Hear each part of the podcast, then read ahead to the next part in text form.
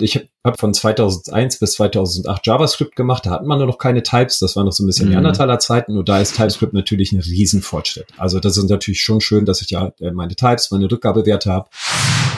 Und das hat aber den Sinn, dass erstmal eine Methode fertig werden muss und dann kann die das weitergeben an die nächste, oder? Genau. Das ist doch so die genau. Grundidee dahinter. Genau, die, Grund, ja. die Grundidee ist, weil Rust ja so low-level ist, möchtest du halt verhindern, dass zwei Methoden gleichzeitig irgendwas editieren können, zum Beispiel.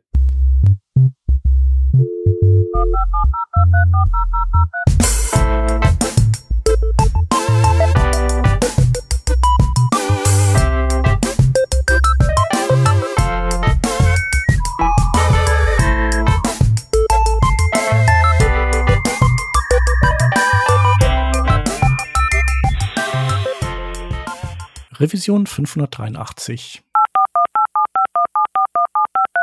Diese Revision von Working Draft wird euch präsentiert von Hörerinnen und Hörern wie euch. Auf patreon.com slash workingdraft könnt ihr uns ein paar Euro in den Hut werfen. Aus euren Beiträgen und unseren gelegentlichen Werbeeinnahmen bezahlen wir allerlei teure Software-Abos und das Honorar unserer Audioproducerin. Wenn ihr euch auch beteiligen wollt, könnt ihr das unter patreon.com slash workingdraft sehr gerne machen. Wir danken euch tausendfach für die Unterstützung und fürs weitere Zuhören. Wir sind heute zu dritt. Da hätten wir aus dem Team einmal den Hans. Hallo. Ich bin der Shep und das bedeutet, wir haben wieder einen Gast da und zwar den Benedikt Terhechte aus Hamburg. Grüß dich. Hey. Hi. Bevor wir in unser Thema heute eintauchen, ähm, du warst noch nie Gast bei uns und äh, da würden wir dich fragen wollen, ob du dich mal ganz kurz unseren Hörerinnen und Hörern vorstellen magst.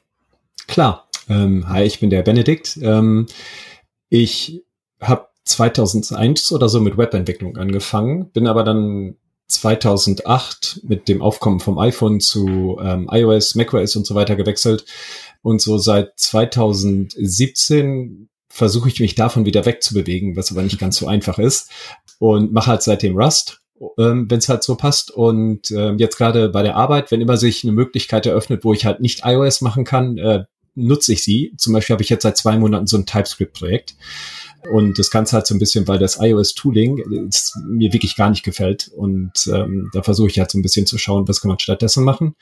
Und in meiner Freizeit entwickle ich halt viel ähm, Desktop-Anwendungen und Frontend-Anwendungen in Rust. Und dazu, ähm, da kommen wir sicherlich gleich auch noch zu, gehört halt auch ein Mastodon-Client zum Beispiel. Klingt sehr gut. Ich glaube, der Hans, der will fragen, was du an deinen, an dem Mac-Dev-Entwicklungsumgebung äh, nicht so gut findest. Ja, wir sprachen in der Vorbesprechung drüber, deswegen. Es ist, es ist auf jeden Fall immer interessant zu hören, was läuft eigentlich gut äh, in der einen Plattform und auf der anderen nicht oder so. Und wir haben ja grundsätzlich immer über äh, Web-Tooling ähm, äh, immer viel zu sprechen. Aber dann ist auch mal interessant zu hören, was ist denn eigentlich bei iOS so los? Warum mhm. findest du das doof? Also es gibt wie bei allem immer viel Gutes und viel Schlechtes. Ähm, und das, also was für mich das störendste Problem ist, ist so ein bisschen, bei Apple kommt ja alles aus einem Guss. Und dazu gehört eben auch diese Entwicklungsumgebung, dieses Xcode. Und ähm, eine Entwicklungsumgebung zu bauen, die von der Komplexität her mit IntelliJ zum Beispiel hinterherkommt, ist halt schon aufwendig. Da, da mhm. fällt halt viel Zeit rein. Und neuerdings, so in den letzten zwei, drei Jahren, gibt's halt einfach wahnsinnig viele Tools, die man in seiner Entwicklungsumgebung laufen lassen kann, so die Copilot zum Beispiel. Mhm. Ähm, oder, oder anderes, die einem das Entwickeln einfacher machen. Und äh, Xcode bietet das halt alles nicht. Und hat auch kein Plugin-Interface. Das heißt also, ich als Entwickler, was ich halt den ganzen Tag mache, ist ja, ich schreibe größtenteils Code oder ich lese Code oder ich editiere Code. Und mhm. da ist Xcode sehr, sehr nah an so einem Notepad von Windows. Da, also die Autocompletion fällt, schlägt regelmäßig fehl. Ähm, du kannst Symbole nicht resolven. Ähm, du kannst nicht irgendwie nach Symbolen suchen. Das schlägt regelmäßig fehl. Es gibt Vim-Bindings, die sind wahnsinnig schlecht. Und für mich als alter Unix-Nerd ist es halt wirklich jedes Mal wieder frustrierend, dass die nicht funktionieren. Und das heißt so, dieses eine Anwendung starten, im Simulator laufen lassen. Das ist eigentlich ganz cool und das funktioniert auch gut. Der Debugger ist wirklich gut, aber das mache ich ja nicht den ganzen Tag. Den Großteil mhm. der Zeit bin ich damit beschäftigt, Code zu editieren, Code zu lesen und Code zu schreiben. Und genau dieser Prozess ist wahnsinnig schlecht. Und ich würde halt einfach gern zu VS Code wechseln, das geht aber nicht. Und ähm, ja, dann muss man halt eben was anderes ändern. Und für mich ist es dann halt schön, regelmäßig mal ein Projekt zu machen, was ich in VS Code oder so machen kann, weil dann kann ich mich wirklich aufs Programmieren fokussieren und ärgere mich nicht die ganze Zeit daran, dass das Tooling halt gefühlt von 2010 ist. Ja. Ja, das ist natürlich verständlich. Sowas ist sehr ärgerlich, wenn der, wenn der technische Fortschritt auf der einen Seite irgendwie davon galoppiert, aber man selber irgendwie so hinten dran ist. Du hast angesprochen, es hat viele Vorteile, ne, die, die Xcode-Umgebung zu nutzen, Simulator und ähnliches. Gibt es denn überhaupt Möglichkeiten, Simulator auch beispielsweise mit einem anderen Editor, wie jetzt, du hast eben VS Code angesprochen, zu nutzen? Mhm.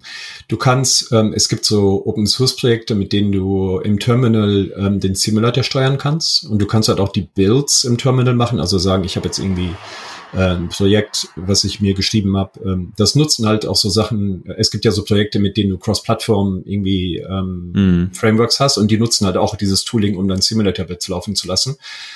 Es gibt auch ein VS Code Plugin für Swift, das funktioniert aber nicht so gut. Also das ist halt mhm. alles so nicht gut, also noch schlechter als Xcode. So, es funktioniert, mhm. aber es ist nicht besser und äh, nicht irgendwie ein bisschen besser, sondern ein bisschen schlechter eher. Und dann kommt man da halt auch nicht viel weiter mit. Mhm. Ja klar. Und irgendwann muss man sich dann auch mal entscheiden, so lebe ich jetzt weiterhin damit und mache iOS-Entwicklung oder man macht's wie du und ähm, du sagtest gerade, machst TypeScript. Wie ist so dein dein Eindruck von TypeScript? Also die Art und Weise zu entwickeln und diese superschnelle äh, Feedback Loop zu haben, ist natürlich total toll im Vergleich zu allem, was ich bei iOS habe. iOS versucht das auch so ein bisschen und bei Rust habe ich es auch nicht, dass ich halt was schreibe, ich speichere und ich sehe halt dann den, den, den Output. Das habe ich bei Rust nicht, weil ich da, da muss ich halt kompilieren und muss jetzt möglicherweise von Hand starten. Äh, das habe ich bei iOS auch und für beide Sprachen gibt's halt auch so, so Facilities, die das so halbgar ermöglichen, aber halt so gut wie bei äh, JavaScript, TypeScript ist es, ist es natürlich nicht. Und ich habe ja, wie gesagt, von 2001 bis 2008 JavaScript gemacht. Da hatten wir noch keine Types. Das war noch so ein bisschen mhm. Neandertaler Zeiten. Und da ist TypeScript natürlich ein Riesenfortschritt. Also das ist natürlich schon schön, dass ich ja äh, meine Types, meine Rückgabewerte habe. Also ich finde es gut. Mir würden halt höhere Types noch mehr gefallen. Also im Vergleich zu Rust ist es natürlich schon so, dass es halt ein bisschen an der einen oder anderen Stelle fehlen mir halt spezifische Types, zum Beispiel der Rust Enum, der mhm. ja so ein bisschen in TypeScript aufgeteilt ist in den Enum und in so ein Union. Das ist halt bei Rust ein, ein Ding und da, da kann man, der ist deutlich expressiver, da kann man halt schon mehr mitmachen und den nutze ich halt sehr viel und das sind so Sachen, das ist okay, das ist aber halt bei Rust noch ein bisschen type-safer, würde ich sagen. Aber ich meine, im Vergleich zu JavaScript ist es natürlich Welten besser. Mhm. Ja, und ähm, Rust ist ja auch dann sozusagen die Sprache, die du dir eher ausgesucht hast. Also TypeScript läuft jetzt zwar nur so nebenher, aber du hast halt relativ viel in den letzten Jahren ähm, auch mit Rust gearbeitet. Ne? Wir hatten ja, glaube ich, äh, eine Revision. Ich weiß nicht genau, welche Nummer, aber vor circa einem Jahr, da haben wir über Rust im Backend äh, gesprochen und du sagtest ja in der Vor Vorbesprechung auch, gerade mit deinem Mastodon-Client hast du dich ja auch viel damit beschäftigt, wie bekommt man eigentlich Rust-Code, den man in ein Frontend reinbringt. Was waren da so deine Findings? Ich finde also das Thema an sich finde ich halt spannend, weil hm. in der klassischen Welt von vor, sagen wir mal, fünf oder sechs Jahren war es halt so, du hattest eine, eine iOS oder eine Android-App und dann stellt sich natürlich die Frage, nutze ich sowas wie React Native oder nutze ich sowas wie Flutter? Teile ich Code oder schreibe hm. ich zwei native Apps? Ähm, und wenn du aber jetzt sagst, okay, ich, ich ich versuche Code zu teilen, dann hast du ja keinen 200% Gewinn, weil du hast natürlich, du hast so ein bisschen zusätzlichen Code, den du schreiben musst für diesen geteilten Code. Du hast pro Plattform noch so ein bisschen Aufwände, die du machen musst. Das heißt, du gewinnst vielleicht 150% Zeit dadurch. Also du gewinnst ein bisschen mehr, aber halt nicht, mhm. nicht das Doppelte. Und ähm, wenn man aber jetzt noch ähm, Linux und Windows und macOS hinzunimmt und Web, dann hast du auch mal fünf Plattformen und dann ändert das natürlich die Gleichung total. Und dann stellt sich halt ja. die Frage, wie kannst du äh, einmal Code schreiben, gerade Logikcode, bei dem du halt auch irgendwie Bugs haben kannst und so weiter und den auf jeder Plattform verwenden. Und da finde ich halt Rust spannend, weil es eben, weil es keine, keine native es hat kein, keine Heimat. Ne? Also so Swift ist so eine Sprache, die läuft super am Mac, woanders geht so. Und ähm, Kotlin ist eine Sprache, die läuft super unter Android und auch sicherlich einigermaßen gut unter anderen Plattformen, aber Rust hat halt keine richtige Heimat, wo es herkommt. Das läuft halt überall gut. Und ähm, ist auch für alles optimiert. Und dadurch ist es halt so ein bisschen spannend zu sagen, okay, man, man könnte seine Logik da schreiben und dann nur wie macht man dann weiter? Also macht man mhm. das Ding komplett in Rust oder macht man Teile davon in einer anderen Sprache und da experimentiere ich so ein bisschen drum. Und bei diesem Mastodon-Client habe ich dann wirklich die, die, die ganze App in Rust geschrieben. Das ist eine Desktop-App, die läuft jetzt Linux, Windows, macOS und iPadOS zurzeit. Und theoretisch auch im Web. Ähm, aber da, da sind ein paar Dependencies, die ich noch petieren müsste. Ähm, halt alles aus einem Guss. Und das war aber auch, das war auch total spannend. Hat aber auch eben seine Nachteile. Weil es halt schon schwierig ist, die ganze Interaktion, die du auf einer Plattform haben kannst, mit mhm. ähm, die ein User halt so hat, die halt über so, so ein generisches Interface abzubilden. Das ist, glaube ich, dieser spannende Punkt, über den man halt so ähm, bei so generischen Ansätzen ganz viel sprechen muss. Ne? Ich denke jetzt so als allererstes irgendwie, du willst irgendwie eine Inner Purchase machen, ja. Mhm. Und dann hast du halt auf iOS äh, spezifische Interfaces, die du ansprechen musst. Und der Art und Weise, wie das ja äh, unter iOS funktioniert, ist ganz anders im Vergleich zu wie funktioniert das mit einer mit der Google API sozusagen, also praktisch unter Android dann. Oder wie funktioniert es auch mit Huawei, die sich ja dann und mit mit äh, der Android-Applikation ähm, dann vielleicht wieder ein bisschen mehr äh, alignen. Wie abstrahiert man sowas? Kann man das überhaupt abstrahieren? Bei, ähm, bei React Native abstrahiert man das ja mit diesen Native Plugins, wo du halt dann ein bisschen Kotlin-Code hast und dann hast du ein bisschen ähm, Swift oder Objective-C-Code. Ähm, und dann musst du halt darauf vertrauen, dass irgendjemand das Ding halt immer aktualisiert, wenn sich die mhm. APIs, APIs ändern. Ähm, und das ist, glaube ich, der, zurzeit so ein bisschen die beste Lösung. Und ich glaube, ähnlich wird es ja auch bei Expo verwendet, äh, dass man halt wirklich einfach sagt, wir haben da halt unsere Plugins, dann musst du aber darauf vertrauen, dass es da jemand gibt, der das macht, ne? Der halt da mhm. irgendwie diese Sachen baut, der die regelmäßig pflegt, der da keine Bugs in seiner Implementierung hat, in seiner, in seiner Portierung. Und bei dem, was ich jetzt gemacht habe, habe ich halt den Code selber geschrieben in Objective-C oder in Rust und habe ihn halt dann entsprechend in der, in der App gehostet. Was aber eben dazu führt, dass die App am Mac einfach deutlich besser ist als unter Linux, weil, äh, oder unter Windows, weil ich am Mac halt einfach weiß, was ich mache und, und wie ich, wie ich da halt die, die zusätzlichen Facilities, Facilities nutze. Und bei Windows müsste ich dann irgendwie diese Win32 API nutzen. Verstehe ich kein Wort. Mhm. Ähm, und äh, das gucke ich mir halt auch nicht an. Ähm, ja. ja. Also ich glaube, eine richtig gute Lösung gibt's da tatsächlich nicht, weil du entweder darauf vertraust, dass jemand anders etwas für dich portiert oder du musst es selber machen, aber dann hast du halt auch deine eigenen Liabilities. Hm. Ja, das ist halt so ein bisschen das, das, das Thema irgendwie, wo man halt dann schaut, ähm, also wenn man das alles selber schreibt auch, ne, dann ist man halt wieder bei dieser Rechnung, hat man dann noch diesen starken Gewinn, den man sich eigentlich ähm, sozusagen erhofft, wenn man halt einmal für alle Plattformen schreibt. Wenn aber so wichtige Dinge, die vielleicht, keine Ahnung, 50 Prozent deiner App ausmachen, halt dann doch wieder nativ für jede Plattform sind, da muss man sich das wieder auf, drauf schaffen. Was sind denn dann die Teile, die man gut teilen kann, vielleicht auch? Also was ich so ein bisschen festgestellt habe, was halt richtig gut funktioniert, ist, wenn du eine native App hast ähm, und du bindest halt dann, weil du kannst ja Rust zu einem zu WebAssembly kompilieren oder halt zu nativen Libraries. Und so ein natives Library kannst du halt in eine in so eine Android-App reinladen, das kannst du in eine Swift-App reinladen, in eine Linux-App und dann hast du quasi deine ganze Logik in diesem Library und hast dann so ein, ich sag mal, so ein Event-Enum, der aus dem Library zurückkommt und der sagt dann halt deiner Native App, was sie zu tun hat. Und das ist halt eine ziemlich gute Abstraktion, weil du dann halt dein, brauchst natürlich immer noch einen Native-Entwickler, aber halt keine 10 vielleicht. Und ähm, dann hast du halt eine relativ lightweight Container, das ist eine Native App, die, die, die malt halt das UI. Und wenn zum Beispiel Inner Purchase, wenn halt dann die, der Rust-Code sagt, für diese Handlung mache ich jetzt einen Inner Purchase mit, mit diesem und jenem Parametern, äh, dann macht die Native App das halt. Und wenn du das geschickt aufteilst, dann hast du sogar eine Struktur, die du vielleicht wiederverwenden kannst. Also ich glaube, das ist so ein bisschen die, die attraktivste Möglichkeit. Aber das macht natürlich auch nicht für jedes Projekt Sinn. Mhm. Je nachdem, das ist so die Schwierigkeit bei diesem äh, plattformübergreifendem Entwickeln, ist halt die Frage, die, die Anwendung, die ich hier entwickle, was macht hier überhaupt Sinn? Da, da ist eine generische Antwort schon fast unmöglich, würde ich sagen. Hm. In meinem Kopf ist es halt irgendwie so, wenn man so sehr viel Anzeigelogik hat, sage ich mal, ähm, die halt irgendwie sehr generisch darstellbar ist. Ne? Also Mastodon Client nehmen wir mal als mhm. Beispiel. Du willst eine Timeline darstellen irgendwie.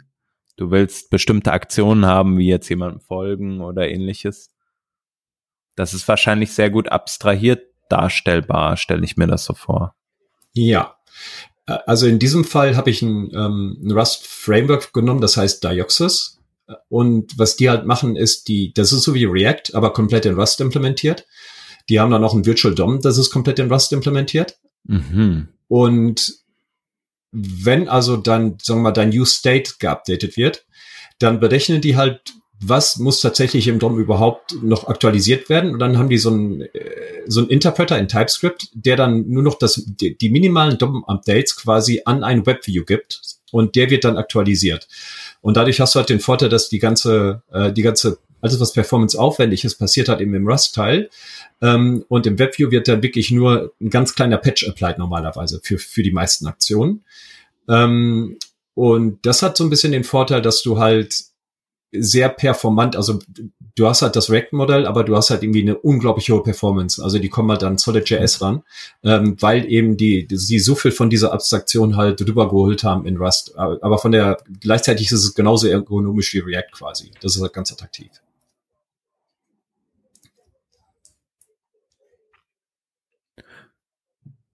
Also klingt auf jeden Fall ähm, äh, so ein Stück weit auch wie halt so das Virtual DOM halt auf React-Seite, ich glaube, früher gearbeitet hat. Ich weiß gar nicht, ob die das ähm, heute immer noch genauso updaten.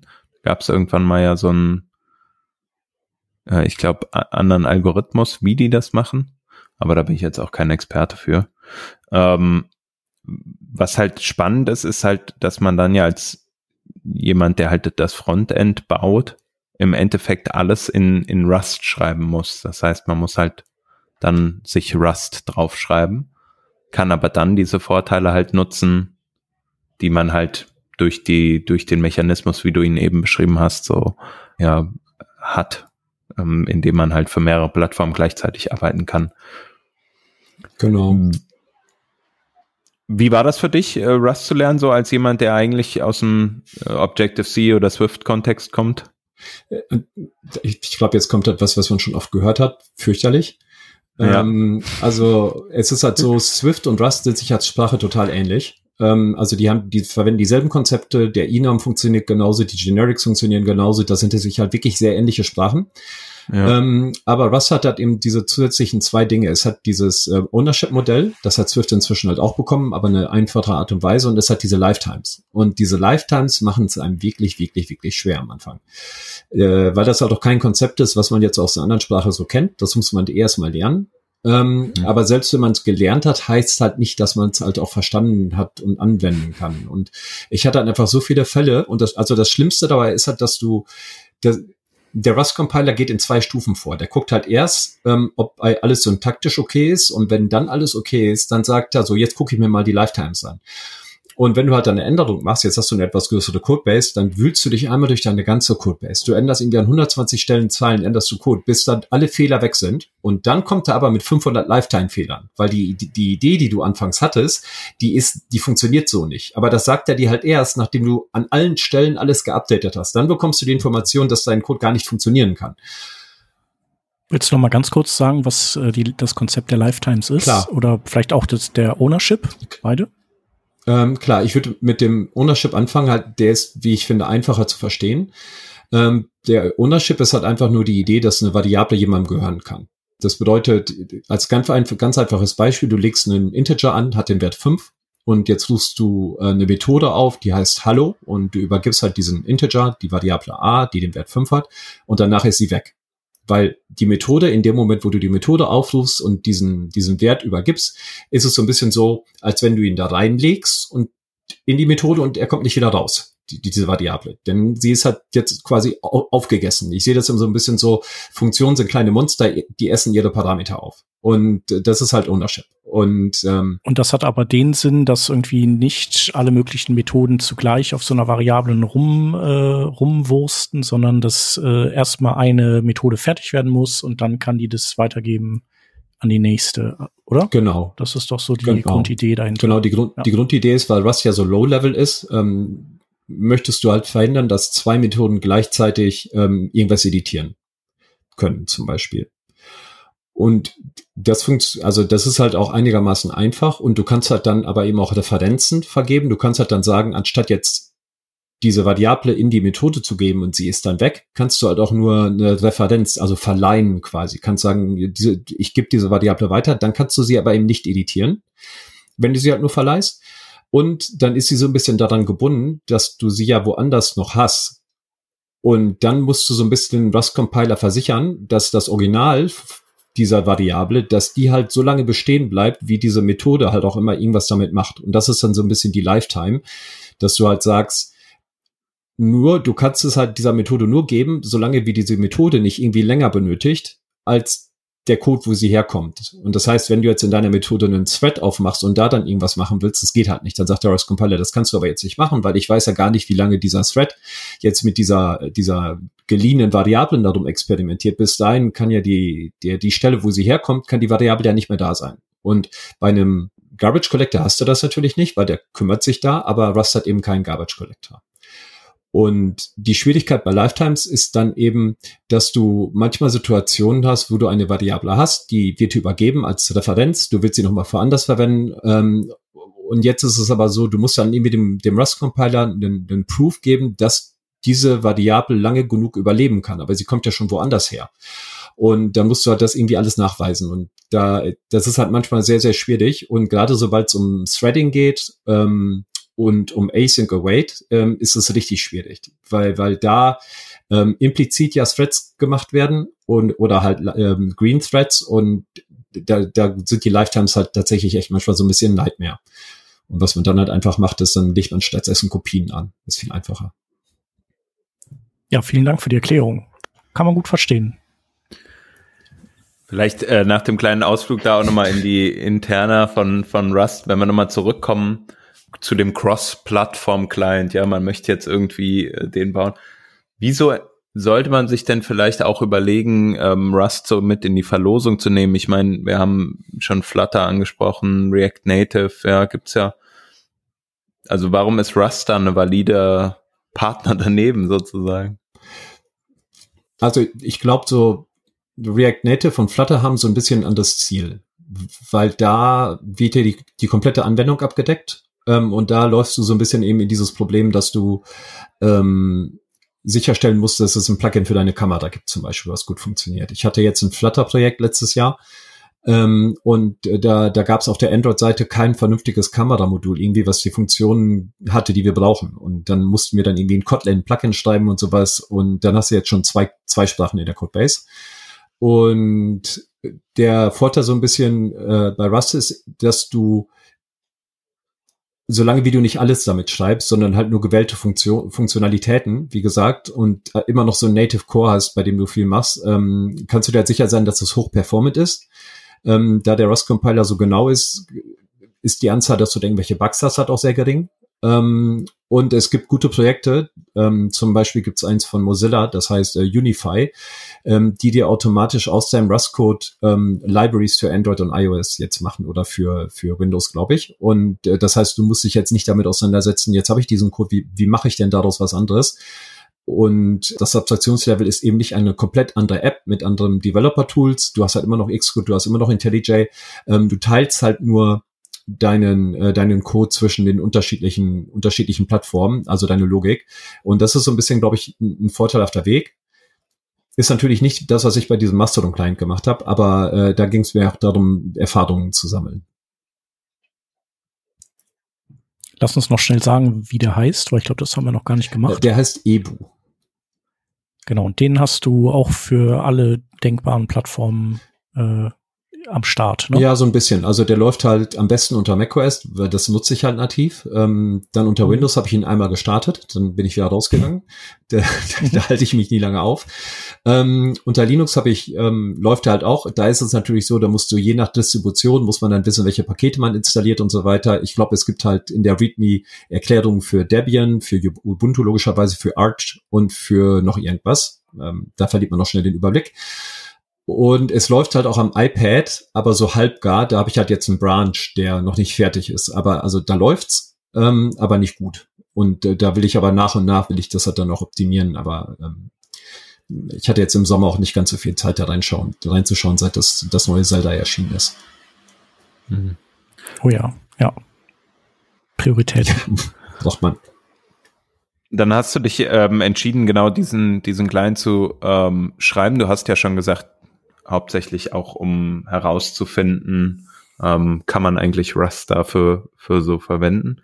Was hast du denn sonst noch irgendwie für Vorteile festgestellt ähm, während der Entwicklung? Also ähm, was hat dich überrascht vielleicht auch? so ein bisschen überrascht hat mich, also was heißt überrascht, aber was natürlich schon schwieriger ist, ist, dass ähm, wenn ich jetzt so den React TypeScript Vergleich nehme, da ist es halt sehr angenehm, Komponenten zu definieren, weil du dich eben gar nicht mit Memory Management herumschlagen musst. Und das nimmt einem dieses Dioxys halt auch ab, aber nur bis zu einem begrenzten Level. Also da, ab und zu gibt's halt dann schon so Situationen, wo der Rust-Compiler sagt, das will ich jetzt aber nicht, weil ich da die Lifetime, wir hatten das Thema, nicht berechnen kann und jetzt weiß ich halt nicht, wem das hier gehört. Und das ist ein Kontext-Switch, der tatsächlich in der UI-Entwicklung ist mir aufgefallen, sehr unangenehm ist, weil ich in dem Fall möchte ich ja quasi gerade eine Struktur definieren und sehen, wie es im UI aussieht. Ähm, und jetzt muss ich mir plötzlich Gedanken darüber machen, wo denn dieser Speicher hinkommt. Und das ist so, das ähm, hatte ich halt bei anderen Sprachen so vorher noch nicht, weil ähm, auch Swift eben zwar nicht Garbage collected, aber sehr ähnlich funktioniert. Und da muss man sich halt da eben keine Gedanken zu machen. Und ähm, wenn man so ein Command-Line-Tool schreibt, ist es nicht so das Problem, aber mir ist aufgefallen, wenn du wenn du UI baust, dann ist es ein sehr unangenehm, unangenehmes Problem, weil du gerade vom Kontext her einfach was ganz anderes machst. Okay, weil man sich halt nicht so viel mit dem, also mit der UI und dem Frontend beschäftigt, meinst du, sondern halt eher mit so also man wird aus dem Flow gerissen, genau. so habe ich das genau. verstanden. Genau. Ja. Genau. Man will eigentlich was ganz anderes machen und muss sich dann erstmal sozusagen um so einen Nebenkriegsschauplatz kümmern, der, um sozusagen die Grundlage zu schaffen, weitermachen zu können. Ne? Genau, und du bist eigentlich ist die Aufgabe äh, kognitiv irgendwie eine andere äh, gefühlt. Mhm. Und dann muss man halt erstmal so das Gehirn kurz stopp, umdrehen, Kehrtwende. Ja. Okay, also du hast erzählt, dass du sozusagen so eine so eine Webview dann aber dennoch benutzt, in, äh, wo du quasi so äh, Diffs reinschickst, wo die UI gepatcht werden muss. Ne? Also mhm. das ist tatsächlich, also es ist dann nicht so, dass äh, das Rust dann sogar auch noch für das Zeichnen der Interface-Komponenten genutzt wird? Oder ist es nur jetzt äh, bei Dioxys äh, der Fall, dass die so ein Konzept haben? Was, ähm, was Dioxys da macht, finde ich, ist eigentlich ganz schlau. Also man muss halt dazu sagen, das Framework hat eine Version 0.4 und ähm, die, die haben einen langen Zeitplan, was sie machen möchten. Aber ähm, dieser Webview ist halt als Renderer definiert und das ist halt derzeit der Standard-Renderer für Dioxys. Es gibt noch einen weiteren, der heißt Blitz und Blitz nutzt WebGPU, um halt alles zu zeichnen. Und das ist halt wirklich natives Zeichnen. Ähm, denn diese, diese, diese leichten Patches, die da geschickt werden, die kann man prinzipiell ja mit, auch mit einem anderen Renderer abdecken. Das muss ja nicht äh, der WebView sein, nur der funktioniert halt sehr gut. Da sind halt ähm, Millionen an Performance-Optimierungen reingeflossen in, in CSS und JavaScript und HTML. Das kann man schon ganz gut verwenden. Wenn man aber jetzt spezifische Anforderungen hat, kann man eben auch einen anderen Renderer verwenden. Witzigerweise hat halt per Default Dioxys auch noch einen Terminal-Renderer. Das heißt, du schreibst deine App, die läuft in WebView, du kannst sie in die Plattform schieben, du kannst auch eine Web-App draus machen und sie läuft halt auch im Terminal. Tatsächlich mit Flexbox und allem Pipapo und, und so begrenzten CSS. Also das ist halt so, so ein witziger Zeiteffekt, ähm, den man dann hat. Natürlich kann man nicht jede beliebige App da laufen lassen, von der Komplexität her.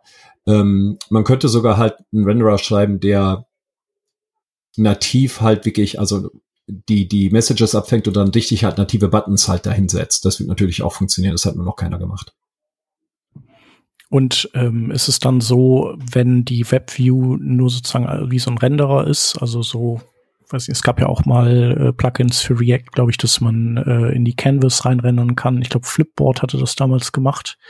Ähm, heißt es dann, dass du im Grunde auch ohne Webtechnologien äh, auskommst. Das heißt also, eigentlich wüsstest du nicht, dass es eine Webview wäre, äh, würdest du es wahrscheinlich gar nicht merken.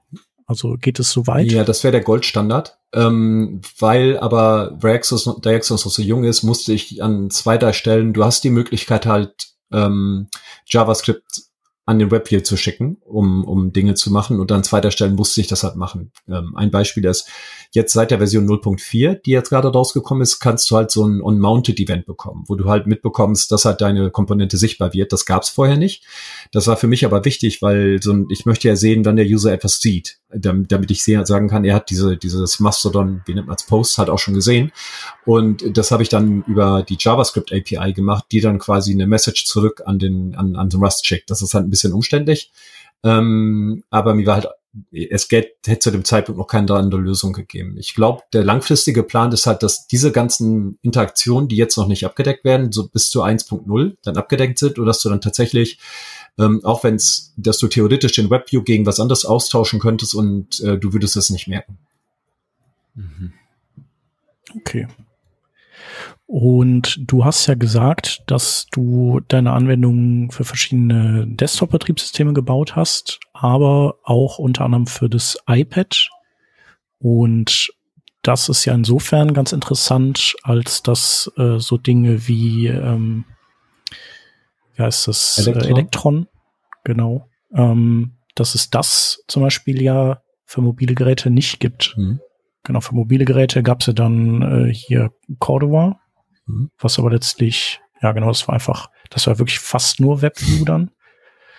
Das scheint ja bei dir anders zu, zu funktionieren. Also das ist ja wirklich, ich kann theoretisch meine Anwendung dann für jede beliebige Zielplattform, die eine WebView theoretisch laufen lassen kann, ausliefern. Genau. Ähm, in dem Fall ist es halt eben die Native WebView unter, unter iOS. Ähm, und da verwendet es ähm, ein anderes Rust-Projekt, von dem vielleicht schon mal der eine oder andere gehört hat. Das heißt halt Taudi.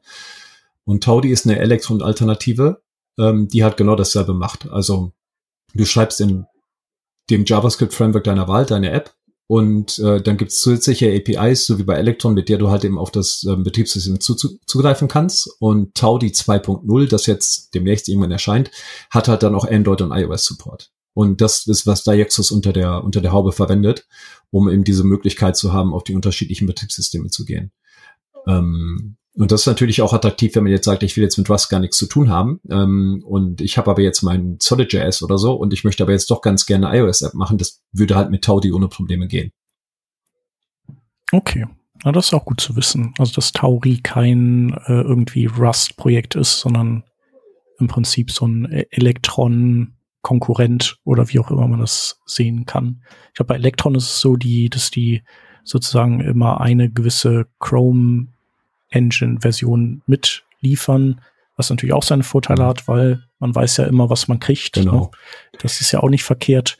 Ähm, und äh, bei der nativen WebView wird das wahrscheinlich wieder so ein bisschen äh, aus dem Leim gehen. So die, die eine, die eine Plattform kann das, die andere kann das nicht. Mhm. Also so das klassisches äh, Frontend äh, rumgepopel. Genau, das ist auch so ein bisschen Problem, gerade weil ja auch ältere iOS-Versionen dann zum Beispiel ältere Safari-Engines haben und dann noch mal weniger können. Und äh, Windows verwendet dort auch kein WebKit, sondern Windows verwendet halt auch ähm, Blink, halt, Blink heißt sie, glaube ich, die, die Chrome Engine. Ähm, weil sie ja Edge rausgebracht haben und Edge ist ja Blink. Und also ja. da muss man dann schon irgendwie auch so ein bisschen drauf achten, dass das halt alles passt. Aber das muss man ja eh, wenn man Frontend macht, wie du sagst. Ja, naja, genau. Das äh, gehört ja so ein bisschen dazu. Ähm, ich musste auch so ein bisschen, also als ihr eingangs sauber sprach, wie jetzt zum Beispiel eine, man eine Zahlung anstoßen kann auf den verschiedenen Betriebssystemen, habe ich gedacht, ja, im Endeffekt äh, bräuchte, bräuchte man da ja auch sowas wie jQuery, aber eben für diese ganzen das quasi eine, eine schöne API hat, die mhm. dann hinten raus irgendwie umsetzt auf die verschiedenen Plattformen. Mhm. Ja. Ja, ich hoffe so ein bisschen, dass so langfristig sowas wie Taudi das halt bietet, ne? Anstatt halt nur zu, die Funktion, sagen wir mal, Taudi hat eine Funktion, um aufs Clipboard zuzugreifen. Und anstatt halt mhm. nur das zu haben, hat es eben auch eine Funktion, um zu sagen, öffne einen Payment Screen oder öffne den Camera View oder öffne den, ähm, den Album View, diese Sachen halt. Ähm, aber haben wir auch kurz anfangs drüber geredet, das ist so schwer zu generalisieren, weil die ja. Plattformen da halt so unterschiedlich agieren und halt auch so unterschiedliche Daten zurückgeben und so. Ja, definitiv. Ja, stelle ich mir auch schwierig vor. Ich würde noch mal einmal bei diesen Webviews nachfragen wollen. Mm, und zwar, wenn es um das Thema Performance geht. Also grundsätzlich habe ich irgendwie immer im Hinterkopf, gerade so eine WebView zu starten, zum Beispiel auf iOS, dauert eine gewisse Zeit. Ähm, und dann halt irgendwie dann den Content darauf anzuzeigen, ist jetzt auch nicht unbedingt immer so schnell wie im Safari nativ. Sind diese Aussagen überhaupt richtig oder habe ich da was Falsches eigentlich im Kopf? Ähm, nee, es ist schon richtig. Also begrenzt. Das, es ist halt so, dass der, der WebView, den du unter iOS hast, ähm, der kann kein JET ähm, außer in Safari aus Sicherheitsgründen. Das heißt, du kannst jetzt einen Speicherblock, ähm, wo jetzt dein, äh, dein JavaScript-Code einmal executed war, dann wird er normalerweise, ähm, wird er dann halt runterkompiliert in, in eine schnellere äh, Repräsentation und dann wird der Speicherblock als, Block als executable markiert und dann hast du plötzlich deinen schnellen JavaScript gejittet. Und das geht nur in Safari, das geht aber eben nicht in so einem WebView. Und deswegen ist es halt traditionell langsamer. Aber das Problem hast du natürlich bei Deoxys nicht, weil du ja gar keinen JavaScript-Code hast, sondern äh, da läuft ja alles in Rust äh, nativ und es wird ja nur das letzte Element der ganzen der ganzen Kalkulation wird halt in den WebView gehoben, mehr nicht. Und ähm, das eigentliche Starten ist inzwischen halt auch genauso schnell, weil ich meine, da stecken M1-Prozessoren drin.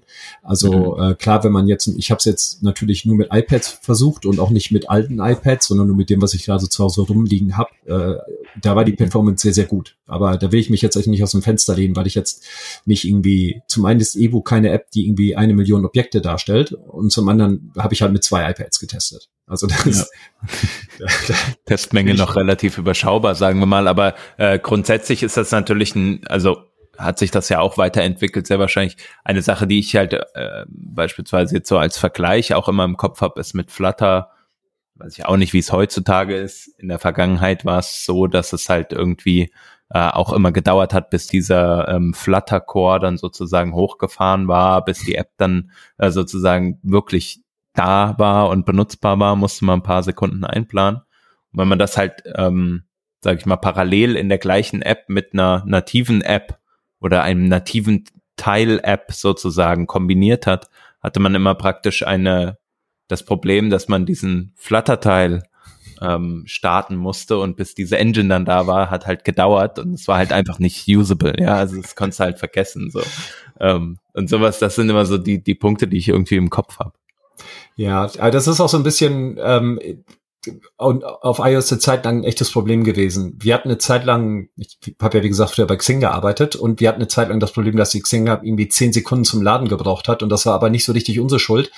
Das Problem war halt, dass, dass ähm, wenn man ein großes Unternehmen ist, teilt man halt sein, sein Code in mehrere Dependencies auf. Und wenn du das aber bei iOS gemacht hast, mit jeder zusätzlichen Dependency ist die App quasi eine halbe Sekunde langsamer geworden.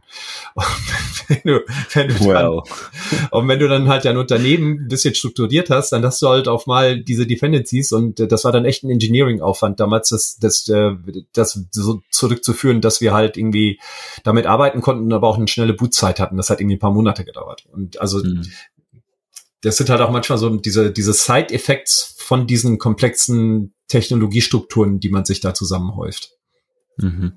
Also du würdest damit sagen, wenn ich das richtig verstehe, das ist nicht unbedingt ein Problem jetzt ähm, einer Technologie, wie beispielsweise dann, ähm, wenn man das Ganze mit mit äh, Rust und äh, jetzt habe ich den Namen ähm, vom. Elektron Tauri, Tauri. Äh, Vergleich genau dann nutzt. Ähm, sondern das ist dann eher ein Problem, wie man halt dann tatsächlich die Apps strukturiert und aufbaut. Ja, so ein bisschen. Und äh, die Geräte sind halt auch schneller geworden und mhm. ähm, Apple halt hat diese Probleme, die dazu geführt haben, halt auch behoben, warum das so langsam gestartet ist.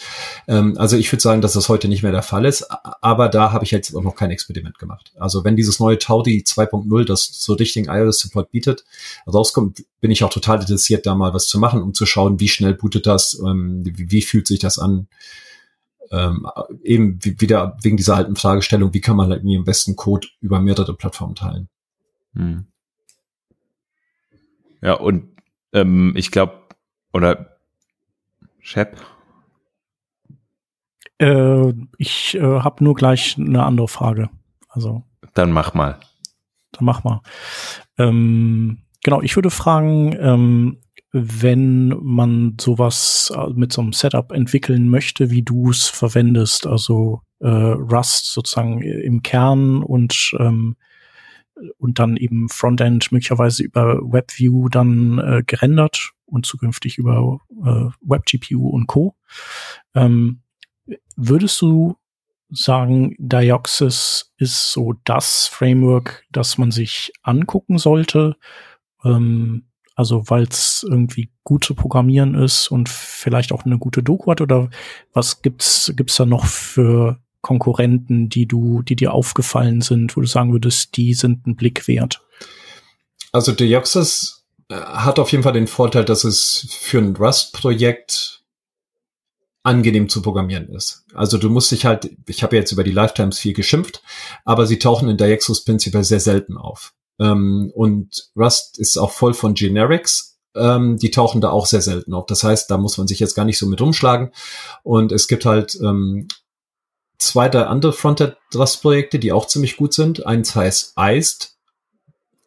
Eins heißt Xilem, aber die sind teilweise dann nicht unbedingt so weit entwickelt und da sind Unterschiede. Also ich habe mit verschiedenen rumexperimentiert und wenn jetzt das Ziel ist, eine App zu haben, die möglichst native Charakteristika an den Tag legt, also wo du sagst, ich hätte eigentlich, am liebsten hätte ich kein WebView, sondern so ein natives Zeichnen mit WebGPU und wenn dann WebView, dann vielleicht nur anfangs und dann später halt irgendwie was anderes. Ähm, dann ist Dioxys schon sehr interessant und da gibt's prinzipiell auch noch zwei, drei andere, aber die machen es halt eben ein bisschen schwieriger, wenn man so, glaube ich, aus der Webentwicklung kommt, weil ja auch die ganzen, weil Dioxys ja prinzipiell so wie React aufgebaut ist. Du hast ein Use State, du hast ein ähm, Use Effect, ähm, das heißt also, man, man ist relativ schnell, kommt man, weiß man halt, was man macht und wie man die Dinge verwendet. Ähm, dann ist es, glaube ich, schon insgesamt am angenehmsten.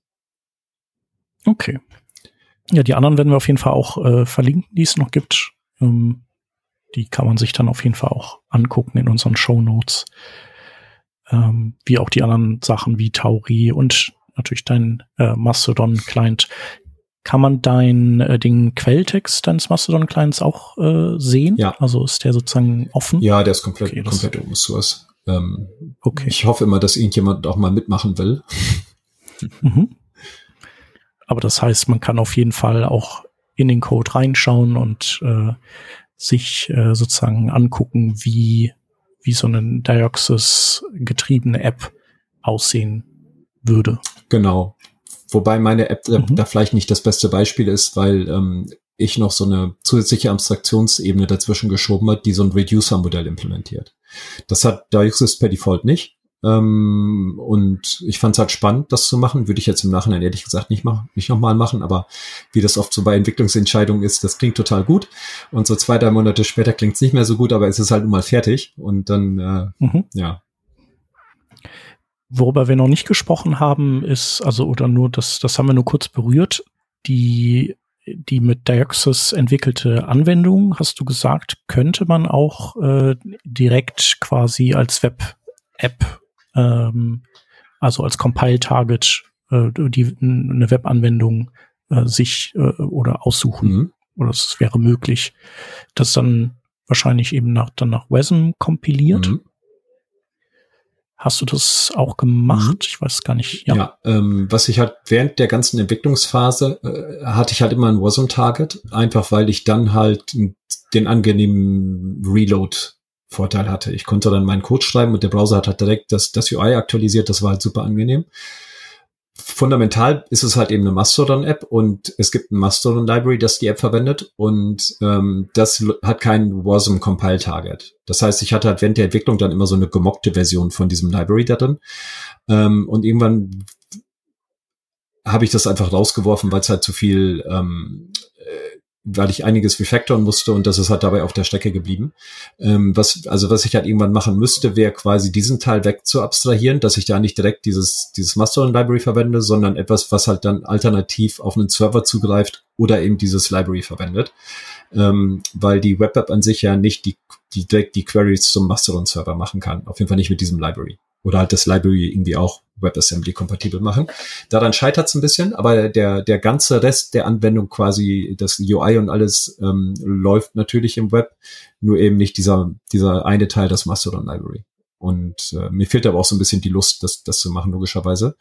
Ähm, mhm. weil, weil es gibt so, es gibt ja immer was zu so viele Aufgaben, die man machen kann. Und äh, da sehe ich jetzt nicht einen großen Mehrwert, weil es ja schon eine sehr gute UI für Mastodon gibt.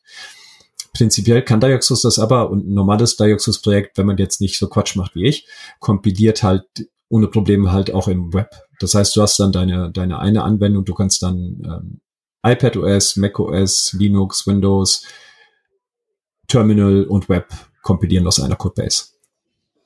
Sehr cool. Das ist schon echt eine ganze Menge und ähm, kennt man so von anderen Projekten weniger. Ne? Also ich glaube, React Native kann ja auch, äh, auch fürs Web kompiliert werden, meine ich, oder? Ähm, ist aber nur so ein, meine ich mich erinnern zu können. Ähm, aber fürs Terminal definitiv schon mal nicht. Das ist schon cool, auch wenn es eine Spielerei ist. Ich glaube, React, ja, cool. React Native hat so ein äh, Plugin auf jeden Fall von Nicholas Gallagher entwickelt vor einigen Jahren. Weiß aber nicht, ob das mhm. noch. Ich glaube, das heißt dann sogar React Native, Native Web, Web glaube ich. Ja, ja, genau. Weiß nicht, ob das noch ein Thema ist. Was mich noch mal interessieren würde, äh, Benedikt, wenn man jetzt sagen würde, okay, ich würde gerne tiefer in dieses Thema einsteigen, Rust auch ähm, Cross-Plattform zu verwenden als Frontend oder für die ausgeführten Tätigkeiten sozusagen. Wie steigt man da am besten ein? Gibt es da irgendwie Artikel, ähm, die du empfehlen kannst? Hm, die, die Jungs von, also tatsächlich würde ich jetzt einfach bei der Joxis bleiben. Die anderen, es gibt halt eben andere Projekte, zum Beispiel ähm, äh, Perseus oder so, die sind dann Full-Stack Rust Frameworks zum Beispiel, ähm, die halt auch durchaus gut sind, aber da hat man jetzt gleich dann, die verlinken wir ja dann, glaube ich, auch, aber dann hat man gleich nochmal fünf weitere Projekte, die man sich anschauen müsste. Ähm, bei der Joxis, die haben ihre Documentation gerade geupdatet und die haben jetzt einen relativ guten Flow, da kann man sich durchlesen, das sind viele Sample-Projects, ähm, wenn man das GitHub Repository auscheckt, da, da ist so ein Examples Folder, der hat halt irgendwie, was nicht, 50 Projekte und alle von denen sind sehr, sehr klein. Eins erklärt dann so mit Suspense, eins ist ein Calculator, eins zeigt, wie man irgendwie äh, was drawt und, und sowas. Und da kann man so ein bisschen mit rumspielen, die modifizieren, wieder laufen lassen. Das funktioniert eigentlich ganz gut. Ich glaube, so zum Rumspielen und so ein bisschen reinkommen, ist es schon ganz angenehm. Und es gibt auch so ein Awesome Dioxys, ähm, wo dann halt andere Projekte verlinkt sind, wenn man sagt, okay, was machen denn Leute damit? Ich möchte mir den Source mal ganz gerne anschauen. Da kann man dann auch noch mal reinschauen. Cool. Das sind ja auf jeden Fall schon mal sehr gute Quellen. Wir werden das äh, auf jeden Fall verlinken. Ähm, wir haben auch noch ein paar andere Links, die du mitgebracht hast, glaube ich, neben denen, wir haben über Tauri gesprochen und so weiter. Das werden wir auf jeden Fall ähm, besprechen. Hast du auch noch von einem äh, Artikel von Colin Ruffles? Ja, ich weiß auch nicht, wie man das pronounced. Ähm, auf jeden Fall über äh, ja, äh, den verlinkt. Da geht es um die Bestimmung einer, was ist eigentlich eine native UI-Library? Genau, und also ich war mir nicht sicher, inwiefern wir in dieses Thema gehen, weil man hat ja eben oft diese Kritik, dass ein WebView äh, ja nicht richtig native ist. Mhm. Und ähm, ja, genau. Genau, und was, was er aber da sagt, ist so ein bisschen, richtig native ist auch einfach wahnsinnig schwer, weil es gibt eben auf der Rust-Seite viele Projekte, die versuchen, selber das UI zu malen, also mit WebGPU oder mit, mit anderen Methoden. Und ähm, aber das, das schwierige Kunststück ist, wenn du jetzt nur ein Beispiel zu nennen, zwei Beispiele, sagen wir mal, wenn du jetzt ein Video darstellen willst. Du möchtest halt, das ist ja nicht ungewöhnlich, dass dein Ad ein Video zeigen soll. Und die Art und Weise, wie das bei einem modernen Betriebssystem halt läuft, ist, dass dein ähm, deine Anwendung das Video ans Betriebssystem gibt, da hast du einen Compositor, der nimmt dieses Video und dann nimmt er das macht das, packt das in Texture in, über, in der GPU, dann nimmt er deine, das Texture von deiner Anwendung, packt das auch in die GPU und dann wird das halt zusammengefügt. Ähm, dadurch ist die Performance halt sehr hoch. Und äh, das heißt, wenn du also dann so ein Library machst, dann musst du diesen Compositing-Step, den musst du halt quasi mit unterstützen und dann musst du, äh, ist wahnsinnig aufwendig und in jedem Betriebssystem komplett anders. Und äh, das zu machen, das schaffen schon die wenigstens und wenigstens unter WebView kann das halt einfach. Und wenn du halt irgendwie einen Button malen willst, der Default WebView-Button ist halt einfach mal ein Native-Button. Das ist jetzt irgendwie so ein, so ein normaler Button im WebView. Der ist halt mehr Native als der Button in Flutter oder in, in einer anderen, weil das ist ein Native-Betriebssystem-Button. Und man, man lacht dann halt viel über den WebView, aber gleichzeitig ist halt auch CSS da so hoch optimiert, dass also in der, ähm, in meinem Mastodon-Client, wenn ich das scrolle, das ist fünfmal schneller als Swift UI. Einfach weil das halt hoch native ist und da, und da so viel rumoptimiert wurde. Was halt dann weniger native ist, ist dann, ist dann eben, wenn du halt den, den JavaScript-Code, sagen wir mal, ausführst, gejittet und so weiter, da geht natürlich Performance verloren. Das Problem hast du bei der Joxus gar nicht so sehr. Und äh, diese, dieser Artikel, der geht eben so ein bisschen darauf ein, was ist denn überhaupt native und, und schlussfolgert halt auch damit so ein bisschen zu sagen, okay, du musst diese ganzen Sachen implementieren, das ist eine wirklich lange Liste. Ähm, oder du nimmst einfach ein WebView, der kann das nämlich schon alles. Also ein, ein äh, gutes Statement, den, den WebView einfach zu verwenden. Also ich meine, für die allermeisten Entwicklerinnen und Entwickler, die hier zuhören, die sowieso viel im Web unterwegs sind, ist das wahrscheinlich auch gut zu hören. Da will ich äh, die Gelegenheit direkt nutzen und auf einen anderen Podcast verweisen, die Igalia-Chats, die höre ich immer sehr gerne. Und die, äh, also Igalia ist, ist ja so quasi sowas wie äh, äh, Söldner, Programmierer, die dann in Browsern Features implementieren. Also die, das machen die halt in allen Browsern. Und die haben vor ungefähr einem Monat eine Folge rausgebracht. Ähm, äh, First-Person-Scrollers ist so das Thema. Und da geht es quasi um die um Browser und wie die es eben schaffen, also bei diesem komplexen Web, das wir haben mit den vielen Features, trotzdem eben alles in 60 Frames pro Sekunde zu rendern. Und das ist sehr, sehr spannend, diese Folge zu hören mit einem, in dem Fall dann einem äh, Chrome-Engineer, der, der dann über die, die interne, über die Render-Engine spricht.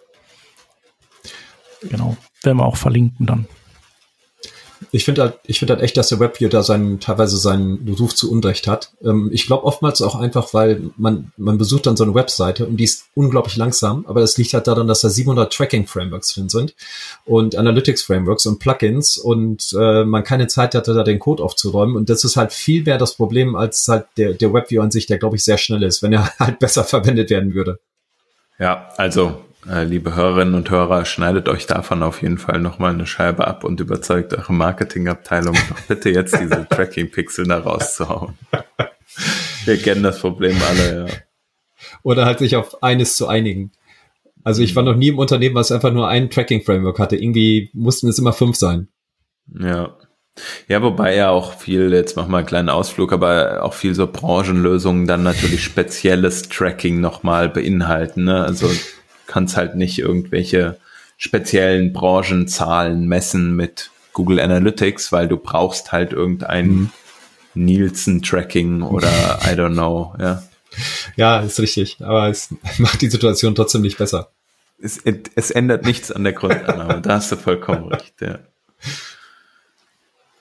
Ich würde sagen, wir haben das Thema auf jeden Fall äh, ganz gut beackert das war auf jeden Fall ein, ein toller Einblick in die Entwicklung mit Rust.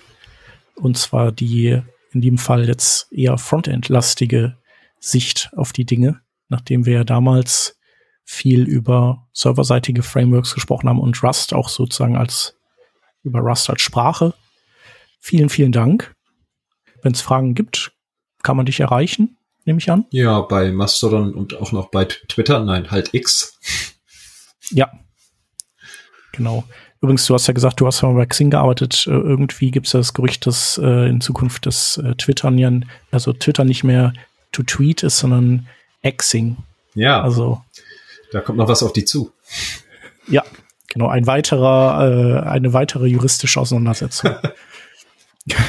Und äh, der, der Support, der, die armen Leute, die bekommen dann immer die Mails von den, von denen, die nicht xen können. Mhm. Ja, sehr traurig alles. Ähm, genau, vielen Dank. Liebe Grüße nach Hamburg. Ja, danke. Äh, bitte weitermachen. Danke für die Einladung. War sehr schön hier zu sein. Hat Spaß gemacht. Das freut uns sehr. Cool, dass du da warst. Das können wir nur zurückgeben. Vielen Dank. Und an die Hörerinnen und Hörer, ähm, vielen Dank fürs Zuhören. Und äh, genau, dann hören wir uns nächste Woche wieder wahrscheinlich mit, was haben wir als nächstes? Ja, SolidJS ist ein Thema nächste Woche baut hier ein bisschen aufeinander auf, wie ihr merkt. Ne? Wir haben ja vorhin Solid.js kurz angesprochen. Absolut. ja, genau. Alles klar. Alles klar. Bis dahin. Dann. Dankeschön. Tschüss. Tschüss. Ciao, ciao.